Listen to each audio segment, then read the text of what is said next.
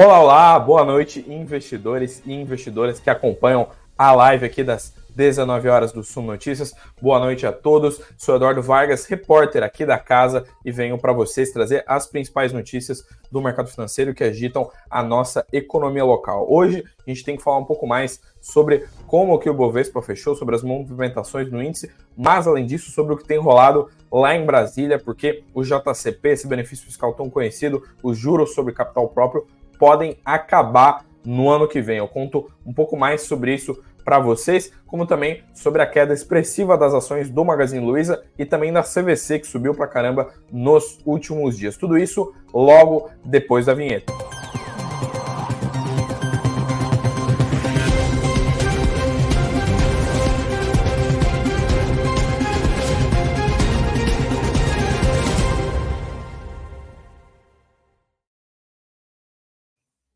Olá, boa noite, boa noite para todo mundo. Tô vendo aqui que entrou bastante gente hoje, logo nas 19 horas, nesse horário que a gente gosta, que é o horário que a gente começa tradicionalmente nossa live aqui. Boa noite para Thaís, para Oswaldo, para o Reginaldo, para Nancy, para o Rafael, para o Stuca, para o Silvio, para todo mundo que está dando boas-vindas aí, tá trocando uma ideia aqui logo nesses primeiros minutos de live. Hoje a gente tem tema para caramba, porque o noticiário está muito cheio, como vocês devem perceber, inclusive, pelo título, pela thumbnail, pelo que eu acabei de falar aqui. A gente tem um dia bem movimentado em Brasília com essa questão do JCP, que era um tema que estava ventilado há bastante tempo, estava com uma série de, de questões aí para ser. estava uh, em foco há bastante tempo, e agora a gente vê então uma, algumas, algumas mudanças aí nas decisões do Planalto, isso porque o prazo para eles entregarem algumas coisas era justamente hoje, essa quinta-feira, dia 31 de agosto, né? E o índice que, inclusive, somou uh, queda em agosto, a gente viu uh, eh, 13 pregões consecutivos de retração do Ibovespa, e no acumulado do mês, hoje que foi o dia 31, então último dia do mês, essa quinta-feira, o índice caiu 5%, e vamos dar uma olhada no fechamento de hoje, mas rapidinho, porque eu tenho que falar sobre o JCP logo menos, e a gente tem que falar sobre esse tema, porque ele é extremamente interessante, mexe bastante com o mercado, com as expectativas do mercado financeiro para o ano que vem, sobre como que os bancos comportam várias outras empresas, principalmente as distribuidoras de proventos, né, de dividendos. Então a gente vê aqui que o Ibovespa caiu 1,53% no intradia dessa quinta-feira, um dia inclusive de baixa para a Petrobras e baixa dos bancos, como eu falei, essa questão toda aí do JCP, ela afeta os bancos, né? Ela afeta a maneira com que os bancos do índice, né, da bolsa de valores, ela, eles acabam se comportando, principalmente que os bancos, especialmente o Banco do Brasil, eles têm essa tendência a serem bem beneficiados pelo JCP, né? Então, o Ibovespa teve 1,5% de retração nessa quinta-feira, fechou aí aos 115.741 pontos, tá? Então a gente vê aqui esse fechamento do índice, mais uma vez um, um, pregão de queda em agosto. A gente, como eu falei, viu 13 pregões, uma sequência bem azeda aí para o Ibovespa, e uh, a gente fechou o mês então com 5% de retração. Quando a gente olha aqui para o mapa de ativos do Status Invest, os quadradinhos praticamente todos vermelhos, uma exceção rara aqui foi a Vale, porque hoje, quinta-feira, foi dia de alta do minério, o minério subiu pra caramba lá em Dalian, então segurou a Vale em relação às outras quedas do Ibovespa, praticamente todo o índice caiu, mas a empresa que é essa mineradora aí, que é a empresa inclusive mais relevante do índice Ibovespa, ela subiu 0,11% aí no pregão dessa quinta. Enquanto isso, Petrobras caiu quase 2%, Itaú caiu 0,9%, Bradesco caiu 1,4%, B3 caiu 2,3%, vários outros outras ações do setor financeiro e de vários outros setores acumularam retração nessa quinta-feira, um pregão que foi bem complicado, bem complexo aí para o Ibovespa, como vocês podem ver aqui no mapa dos ativos do Status Invest, praticamente tudo no vermelho. A Vale foi uma exceção junto com a Prio, né, que é a antiga PetroRio. Além disso, Embraer, Redditor, 3R Petroleum, Marfrig e Pets. Foi só isso que está aqui no mapa dos ativos que subiu. Todo o restante dos ativos mostrou retração no, no, no intradia aí dessa quinta-feira. Então, um, um, pregão bem vermelho aí, né? Um pregão de retrações, praticamente todos os números no vermelho aí nessa quinta-feira. E essa quinta-feira aqui foi marcada por bastante coisa. O noticiário corporativo de hoje tá bem cheio. A gente teve queda expressiva de CVC. Como eu falei, teve o Magalu também, que caiu cerca de 5%. Não necessariamente é uma queda muito grande, já porque a gente tem visto uma volatilidade relevante aí nos, nos últimos, nas últimas semanas, nos últimos meses de MGLU 3, mas o grande destaque do dia, como vocês terem, devem ter visto na thumbnail, em vários, uh, em vários outros locais, essa notícia de hoje, ela é bem quente, ela tomou bastante mercado, o pessoal da redação aqui ficou bem efervescente na hora que a gente começou a falar sobre isso, porque o governo publicou ali, então, uma medida que visa acabar com os juros sobre capital próprio. Os juros sobre capital próprio, ou o JCP, caso você não saiba, é aquele instrumento, né, que ele inclusive ele, é, ele, é, ele não é considerado uma, ele é considerado na verdade, né, uma, uma despesa dentro dos balanços financeiros das companhias. Então ele é como se fosse um benefício fiscal. Ele foi criado lá depois do Plano Real para servir como se fosse uma correção monetária aí, né, dos balanços financeiros. Ele estava em vigor, está uh, em vigor, né, na verdade, até hoje, e ele acabou Já era ventilado esse tema de que o JCP poderia vir acabar lá no governo Bolsonaro. No governo do Jair Bolsonaro tinha essa, uh, o, esse tema, ele foi ventilado, mas ele não foi para frente. Agora uh, aconteceu exatamente a mesma coisa. Esse tema, não exatamente, porque o desfecho talvez seja diferente, mas o tema ele foi ventilado, mas depois a, a fontes que estavam a par do tema, muitos parlamentares dando algumas declarações, o mercado financeiro também não recebeu muito bem essa possibilidade, e o tema de acabar com o JCP, ele acabou enfrentando muita resistência. Mas hoje, nessa quinta-feira, sem que muitas pessoas pudessem esperar, o governo então tomou essa decisão e o JCP pode vir acabar já em 1 de janeiro de 2024. Então, o JCP acaba aí no último dia do ano, no último dia deste ano de 2023, tá?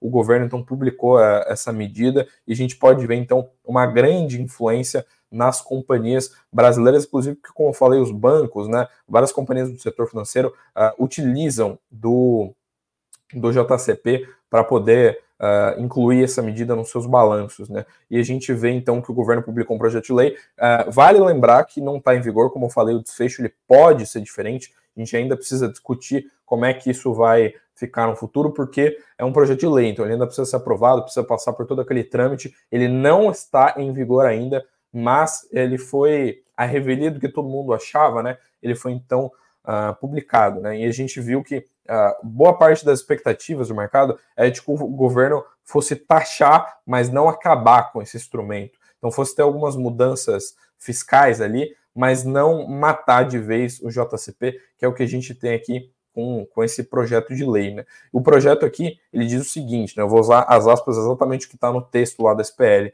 ele impede a dedução de juros pagos ou creditados a título de remuneração do capital próprio na apuração do lucro real e da base de cálculo da contribuição social sobre o lucro líquido, ou o CSLL, né, que é esse instrumento aí de tributação brasileiro. Apesar disso, o PL não barra a dedução dos juros apurados para determinar o lucro real e a base de cálculo da CSLL referente ao ano calendário de 2023, ainda que pagos uh, ou creditados no ano calendário de 2024. Ou seja, essa questão aí do, da, da maneira com que o, o JCP, os juros sobre capital próprio, eles operam, ela deve passar a valer em 2024 uh, eh, e não retroativamente. Ou seja, se uma empresa for lá realizar um pagamento de JCP, utilizar isso no seu balanço financeiro dentro das suas demonstrações financeiras referente ao exercício de 2023, mesmo que ela pague em 2024, ainda está dentro da lei, está tudo certo. O problema é se ela realizar um JCP com base no que ocorreu, né, no que foi apurado no exercício social do ano de 2024.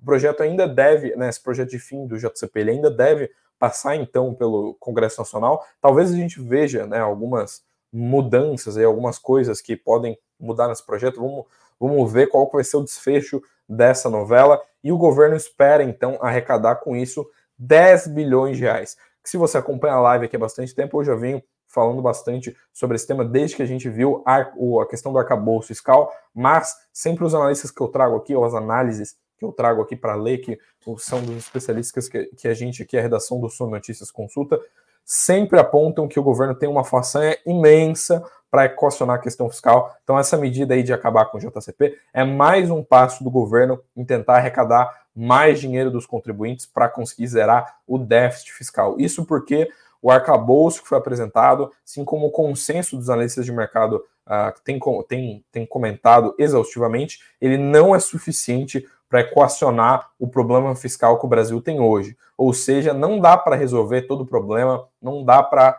chegar um, a uma conta de soma zero ali e equacionar toda a questão da dívida pública somente utilizando ali o, o que a gente tem de, de medidas que foram instauradas pelo arcabouço fiscal, que substitui o antigo teto de gastos. O governo vai precisar fazer mais coisas, vai precisar arregaçar as mangas e trabalhar mais e, eventualmente, uh, além de conter uh, algumas despesas, além de mexer na máquina pública, fazer medidas como essa aqui, que prevém mais arrecadação. Então, o JCP, eles, uh, com o JCP, o governo quer, quer então poder realizar, realizar uma arrecadação de 10 bilhões de reais, que é uma arrecadação bem específica. Como eu falei aqui, né, nessa matéria aqui, que é uma matéria, inclusive, de poucos dias atrás, o governo, anteriormente, o Ministério da Fazenda, estava avaliando tributar, mas não matar o instrumento, né? Ou seja, eles, vendo que estavam sofrendo uma certa resistência dessa ideia, existia uma, uma medida que previa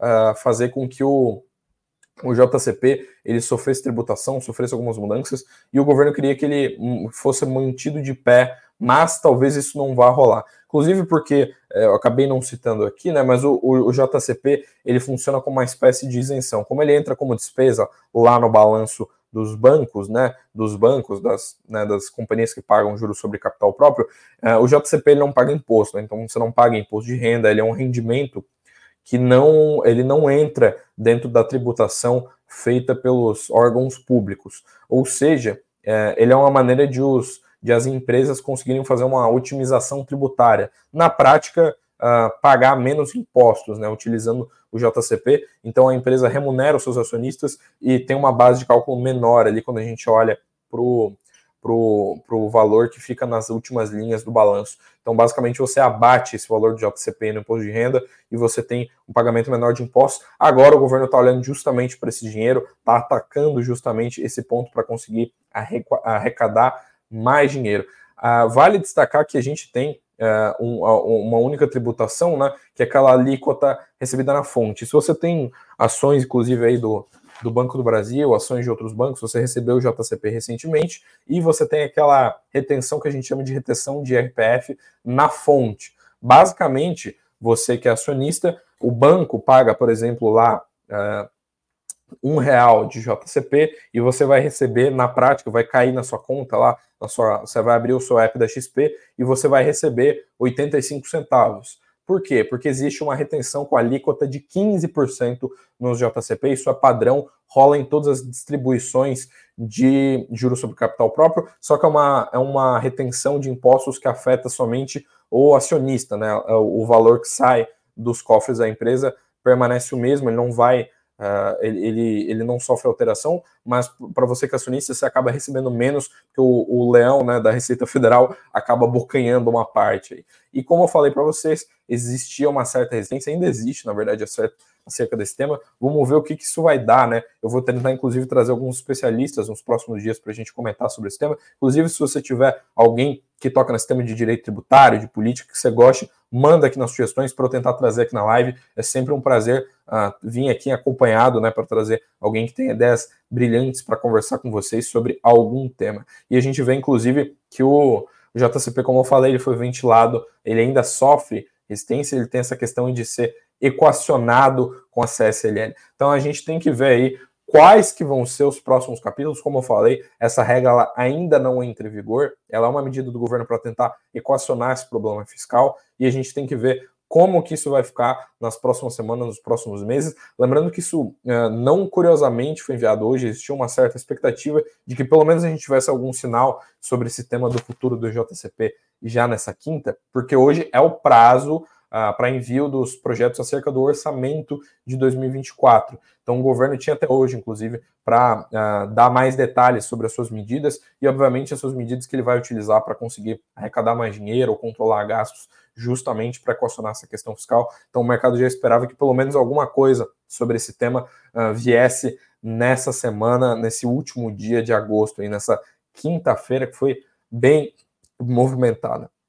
Deixa eu dar uma lida no chat aqui, que eu já passei um bom tempo falando sobre política. Deixa eu dar uma olhada como é que estão os comentários aqui. Boa noite para o Márcio, boa noite para o José Antônio, boa noite para o Mequias, para todo mundo que está entrando aí no, na live. Boa noite para o Silvio, para todo mundo, para o Valdeci. É sempre um prazer ter todos vocês aqui de companhia. Se você é novo por aqui, inclusive, não esquece de deixar o seu, né, sua inscrição aqui no nosso canal. Se possível, se não for incômodo, ative o sininho para você receber os principais conteúdos quando a gente publicar aqui, você receber um alerta aí no seu celular para me ver todos os dias às 19 horas aqui na live que a gente traz as principais notícias do mercado financeiro. E se você já está aqui, se você é macaco velho, está bastante tempo aqui na live, carimbo o dedo no like, que é sempre um, é, sempre ajuda a gente, ajuda o nosso trabalho. E além disso, a gente tem que falar, uh, tem que parar de falar de Brasília, porque agora sim a gente tem que falar sobre o noticiário corporativo, porque sim, ele foi movimentado para caramba. Hoje a gente teve queda. Eu sei que todos vocês, muitos aqui, olham bastante para as varejistas, a gente sabe que são os papéis relevantes para o investidor pessoa física, principalmente Magalu, Via outras ações, e a gente teve uma queda expressiva de Magalu hoje e teve mudança não de fundamento, mas mudança em como o mercado enxerga essas ações. Isso porque uma agência de risco, a S&P Global, ela rebaixou a sua, a, a sua, o seu rating, né, a sua classificação para o crédito do Magazine Luiza. Basicamente, eles que essas agências de risco fazem, né? É ir lá e dar uma olhada em como é que está a empresa. Inclusive tem aquilo que a gente chama de rating soberano, né? Que eles basicamente classificam qual que é, meio que olham qual que é o risco de, de um país da calote, como é que está a situação de crédito, a situação de endividamento, se o país está bem ou mal das pernas aí, e eles fazem isso com ativos também. Eles rebaixaram a sua visão para Magazine Luiza. A S&P Global rebaixou então sua visão para Magazine Luiza vendo aí uh, algumas questões acerca do patamar de dívida do Magalu. Basicamente, eles consideram o patamar de endividamento atual, o patamar de alavancagem, né, que quando você coloca a divisão do, do EBITDA e do, do, da dívida líquida da empresa,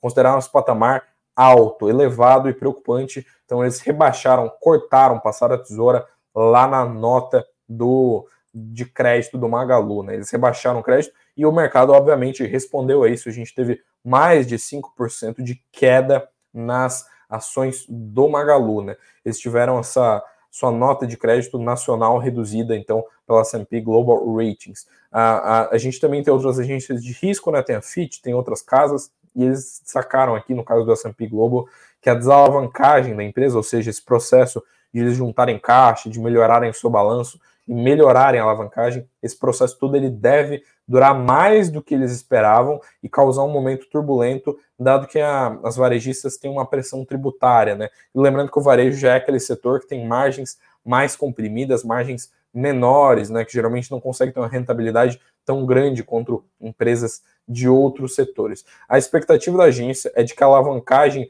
do Magazine Luiza fique em torno de 6,5 vezes a dívida líquida ajustada sobre o EBITDA. Ou seja, que a dívida líquida do Magalu seja 6,5 vezes maior do que o EBITDA, que é aquele indicador que é como se fosse o lucro operacional da empresa.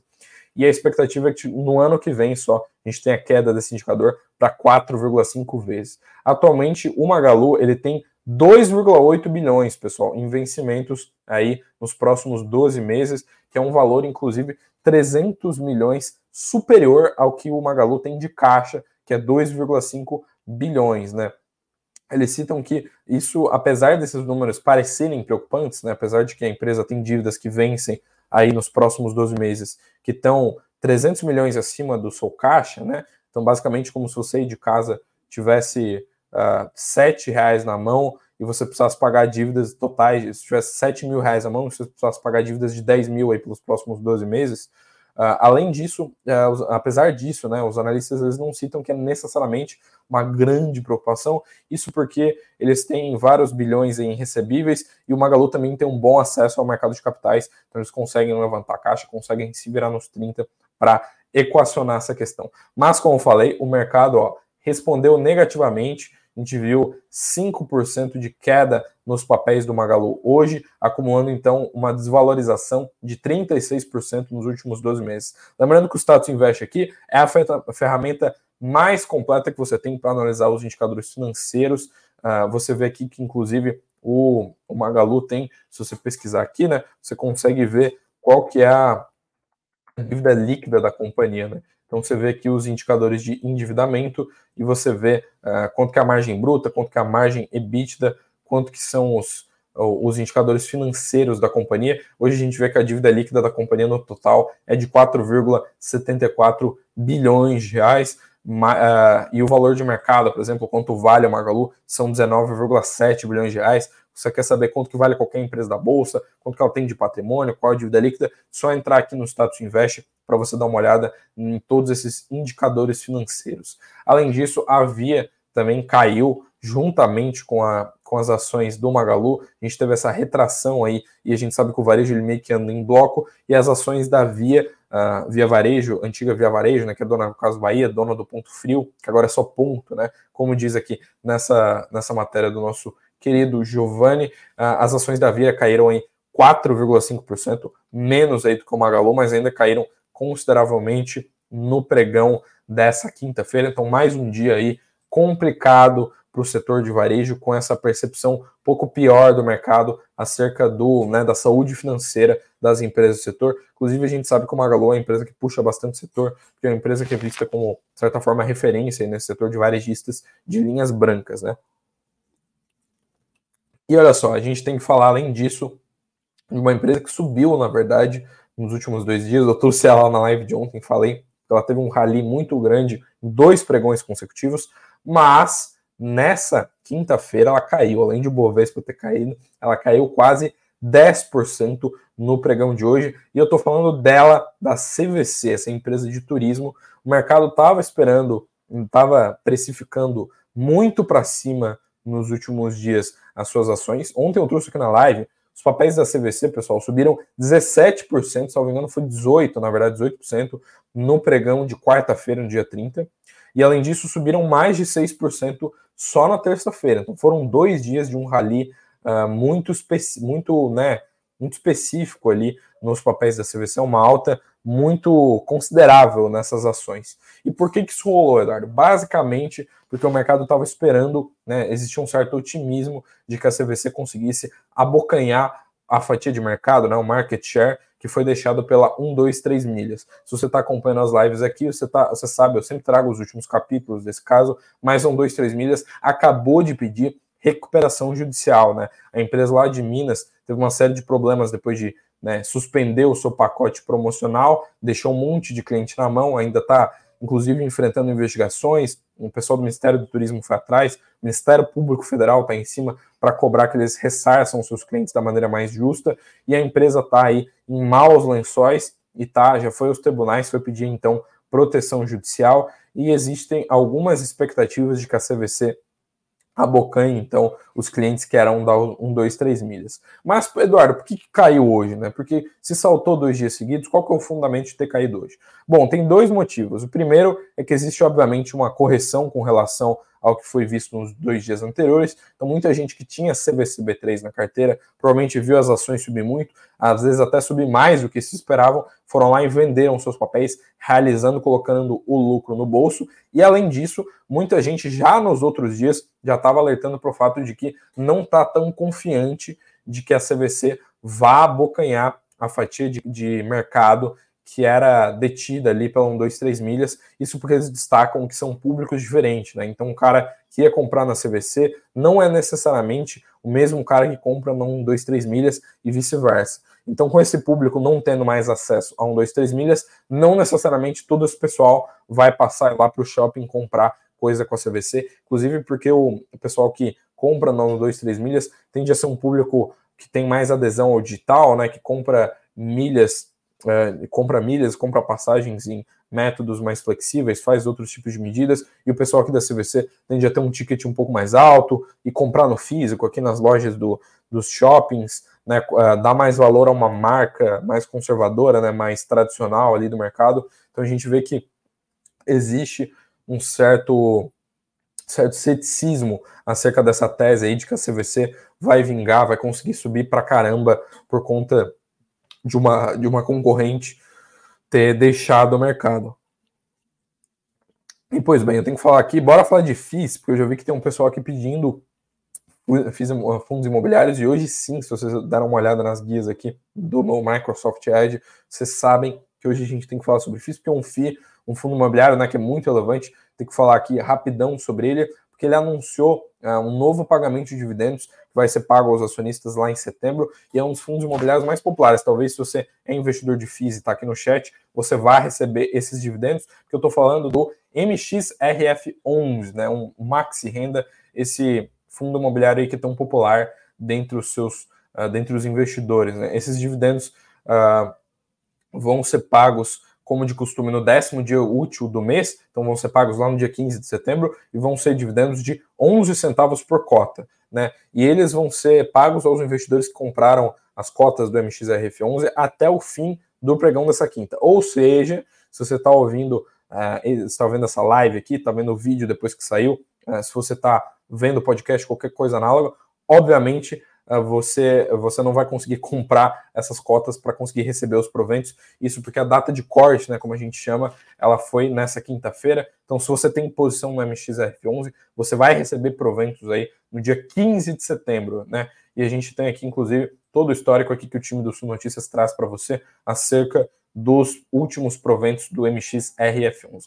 E vale lembrar que a gente tem mais ferramentas, eu já fiz um pequeno jabá aqui do, do Status Invest, mas tem que falar aqui do FIS.com, que é esse outro site aqui, que também tem a ver com a Suno, e a gente fala aqui sobre.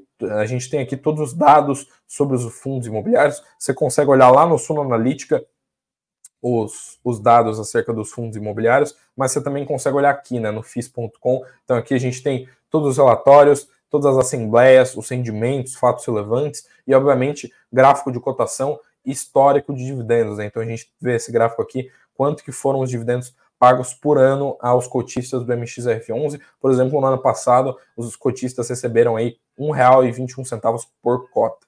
Então, essa ferramenta aqui é de extrema utilidade se você é investidor com foco em fundos imobiliários. Antes de passar para a finaleira aqui do noticiário corporativo e logo depois falar como é que o mercado fechou lá fora, como é que estão os indicadores econômicos, porque inclusive tem coisa, geralmente sexta, o sextou, né, é dia de agenda um pouco mais enxuta, mas Amanhã a gente tem agenda com coisa pra caramba. Amanhã tem indicadores muito relevantes no mercado financeiro, tanto aqui no Brasil quanto lá fora. Mas tem que mandar um abraço aqui para o Greg, que ocupava essa cadeira aqui, ocupava esse posto aqui que eu uso para informar vocês aqui todos os dias às 19 horas. Um abraço aí, sucesso para você também, Greg. Um abraço, sempre um prazer trocar ideia com você. Faz tempo, inclusive, que eu não marco de falar com o Greg desde que a gente não se vê mais, já que agora a gente não é mais colega aqui na Suno. Sempre um prazer e é um prazer inenarrável ter você aqui dentre a nossa audiência. Mas temos que trazer duas pequenas notícias, porque não mexeram tanto com o mercado, mas são relevantes aqui para trazer para vocês sobre o, o, mercado financeiro. Que uma delas é: lembra que eu falei sobre Natura há alguns poucos dias? Sobre uma possível venda, eles já venderam a, a ESOP aí para L'Oréal por vários bilhões de dólares. Agora eles provavelmente vão vender uma outra companhia, aquela The Body Shop. Se você passei muito no shopping, você já deve ter visto algum quiosque aqui dessa marca. E eles, é, segundo as informações lá do jornal Valor Econômico, eles definiram a contratação do Morgan Stanley, né, desse bancão gringo, para então assessorar eles na venda da The Body Shop. Né? Eles, eles que compraram a The Body Shop há seis anos atrás, lá em 2017, e devem vender aí para conseguir levantar caixa, limpar o seu balanço e tomar algumas medidas aí para conseguir uh, focar no negócio principal da Natura, que tem sido uma coisa que eles já comunicaram em vários planos, né? Já os executivos da empresa já falaram sobre isso desde que saiu essa venda aí para o L'Oréal. Eles têm falado sobre essas medidas para vender ativos aí para os né,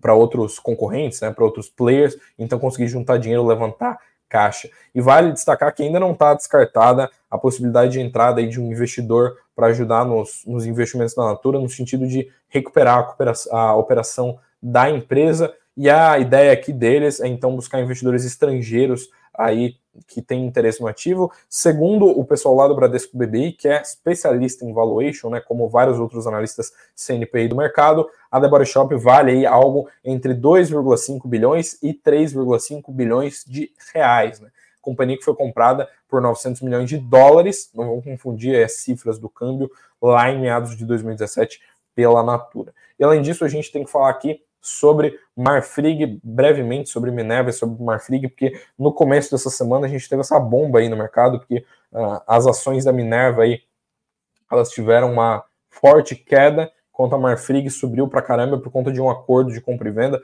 Uma comprou os frigoríficos da outra por 7,5 bilhões de reais, então um valor aí muito expressivo, que mexeu bastante com o mercado, e o pessoal lá do BB Investimentos, os analistas de Soulside lá dessa casa, afirmaram, depois que foi anunciado né, toda essa operação, que enxergaram pontos positivos né, para as duas empresas. Então, muita gente estava olhando como é que isso afetava cada companhia, né? E eles descartam que eles destacam, né, que apesar disso de verem pontos positivos, existem alguns riscos de execução, né? na transação desse porte, já como eu falei para vocês, é dinheiro para caramba, 7 bilhões e meio de reais, especialmente para a Minerva, que é a parte compradora, né? Foi a Minerva que comprou, e a Minerva vai então gastar aí 7,5 bilhões de reais, vai ter que torrar muito do seu caixa, eventualmente até levantar capital no mercado financeiro para conseguir custear essa operação extremamente cara, né? Eles, inclusive, o pessoal lá do do BB Investimentos, eles estão com recomendação de compra para as ações da Minerva e recomendação neutra para as ações da Marfrig. Se você quiser saber mais sobre isso aqui, né, sobre toda essa transação, eu dei muitos detalhes porque foi o grande foco da live da última terça-feira. Então corre lá na playlist de lives das 19 horas do canal aqui do Sul Notícias e dá uma olhada lá que a gente consegue uh, trazer os principais detalhes justamente a queima-roupa ali quando a notícia sai, que a gente pega a live justamente no momento que o mercado já fechou, que a gente tem bastante comunicado. Mas já estou gastando saliva há bastante tempo aqui, mais de meia hora com vocês, ter que ir para o momento de falar sobre macroeconomia, sobre como é que estão os indicadores, que eu, como eu falei, tem coisa muito interessante por aqui. Quando a gente olha para o Brasil, a gente teve um dado relevante que saiu hoje de manhã, foi o dado de desemprego. O desemprego ele veio em linha com o esperado de 7,9%. Desemprego que eu estou falando aqui do Brasil, tá, pessoal? E já na véspera, na ontem, a gente teve dados de desemprego também, como eu falei na live de ontem, inclusive são dados diferentes, tá, pessoal? Que os dados de hoje eles são do IBGE, então são os dados da PNAD, e os dados de ontem eles foram os dados do CAGED. Uma curva tende a ser mais otimista do que a outra, mas em geral, em linhas gerais, eles, eles tendem até a mesma tendência. E lá nos Estados Unidos a gente teve indicadores relevantes também, também sobre o mercado, sobre a atividade econômica, né, sobre o mercado de emprego, que é lá os pedidos iniciais de seguro-desemprego, que medem quantos desempregados tem no país, eles vieram melhor do que os analistas esperavam, em 228 mil, as projeções do consenso de mercado eram de 235 mil. Mas amanhã sexta-feira, último dia útil dessa semana e também primeiro dia do mês de setembro. A gente tem um indicador que é muito relevante lá na terra do Tio Sam e eu vou falar um pouco mais sobre a agenda de amanhã e já conto para vocês porque ele é o último que eu vou falar aqui. Mas na madruga no começo da manhã, entre 15 para 5 e 5 da manhã, a gente vai ter os PMIs lá da Europa que mostram bastante como é que está a agenda, atividade econômica, né, lá da Europa. Então vai ter vários países, vai ter Itália, Alemanha, França, Suíça. A gente sabe que isso não é muitas vezes muito relevante para os investidores locais, mas mostra um pouco como é que está a, a atividade econômica lá pela Europa. E aqui no Brasil a gente tem um indicador muito relevante, o PIB, né, o crescimento econômico do Brasil no trimestre vai ser divulgado às 8 horas da manhã. Então, cedinho lá pela manhã, você vai ter informações sobre como que está o crescimento econômico do Brasil, como que está o PIB. Lembrando que você consegue acessar lá o Som Notícias para ter as novidades mais recentes sobre o PIB. Não esquece de ficar ligado lá para você ler sobre isso assim que sair o PIB. E tem dado, como eu falei, nos Estados Unidos, que é muito relevante logo em seguida. 9 horas, 9 e meia da manhã, a gente tem payroll e taxa de desemprego nos Estados Unidos. Os dois indicadores eles mostram muito uh, como é que está a atividade econômica no Brasil, como é, uh, perdão, como é que está a atividade econômica lá nos Estados Unidos, uh, como é que está o mercado de lá, e eles são drivers muito relevantes para as bolsas de valores, né, para a bolsa lá de Nova York. Então, geralmente, se o payroll vem muito acima do esperado, vem muito melhor do que as projeções, a tendência é o mercado de lá fechar em alta, e a gente sabe que isso também colabora aqui para o nosso Ibovespa fechar em alta, nosso Ibovespa que está que fechou agosto aí no vermelho, fechou essa quinta no vermelho também. Então vamos torcer para a gente ter um payroll bom, para a gente ter o tourinho de ouro lá, no, lá em Wall Street subindo, para ter tudo subindo lá fora, para a gente conseguir ter alta por aqui também. Mas hoje lá fora, praticamente todo mundo fechou em baixa, tá? Lá na Europa, praticamente só a Alemanha, só a Bolsa de Frankfurt, né, o índice de DAX subiu, todos os outros índices, a grande maioria os mais relevantes, né, então Londres, Paris, Milão fecharam em queda e o Eurostox então caiu 0,20%, o Eurostox, que é esse índice que reúne aí vários índices europeus, e lá na terra do tio São, lá em Wall Street, a gente também teve a maioria das bolsas em baixa, né? O Dow Jones desceu, né? Caiu 0,48%, enquanto o S&P caiu 0,18%. A exceção foi a Nasdaq, que é esse índice que está mais vinculado às companhias de tecnologia, que subiu aí 0,11% no intradia. Nas commodities, o petróleo subiu de novo 1,13%, aí a 86 dólares e 83 centavos, chegando cada vez mais próximo dos 90 dólares o barril de petróleo, o petróleo Brent. E quando a gente fala do minério de ferro, justamente como eu falei lá no começo da live para vocês, o minério de ferro subiu, que puxou inclusive as ações da Vale nessa, nessa quinta-feira, inclusive isolou elas lá no, no, no topo do índice, porque praticamente estava tudo caindo, mas só o Vale estava subindo. Isso porque o minério de ferro lá em Dalian disparou 3,54% a 116 dólares e 47 centavos, ou seja, aí uma alta expressiva no preço das commodities, né, uh, que puxa bastante aí as mineradoras e siderúrgicas do Ibovespa. E por hoje, meus caros, por essa quinta-feira extremamente movimentada, coisa pra caramba para falar aqui no noticiário, por hoje é isso. Muito obrigado para todos vocês que ficaram aqui na live até o final. Todo mundo, vi que a audiência só subiu desde que a gente começou a live. É sempre um prazer estar aqui com vocês para trazer as principais novidades do mercado financeiro. Uma ótima semana, um ótimo finzinho de semana, porque a gente ainda tem mais uma live. Não esquece, se você não estiver ocupado destapando aquela cerveja no seu sextor fora de casa, aparece aqui que às 19 horas eu vou estar aqui para trazer as principais novidades do mercado para vocês. Então é isso, até amanhã, muito obrigado, bons negócios e tchau, tchau.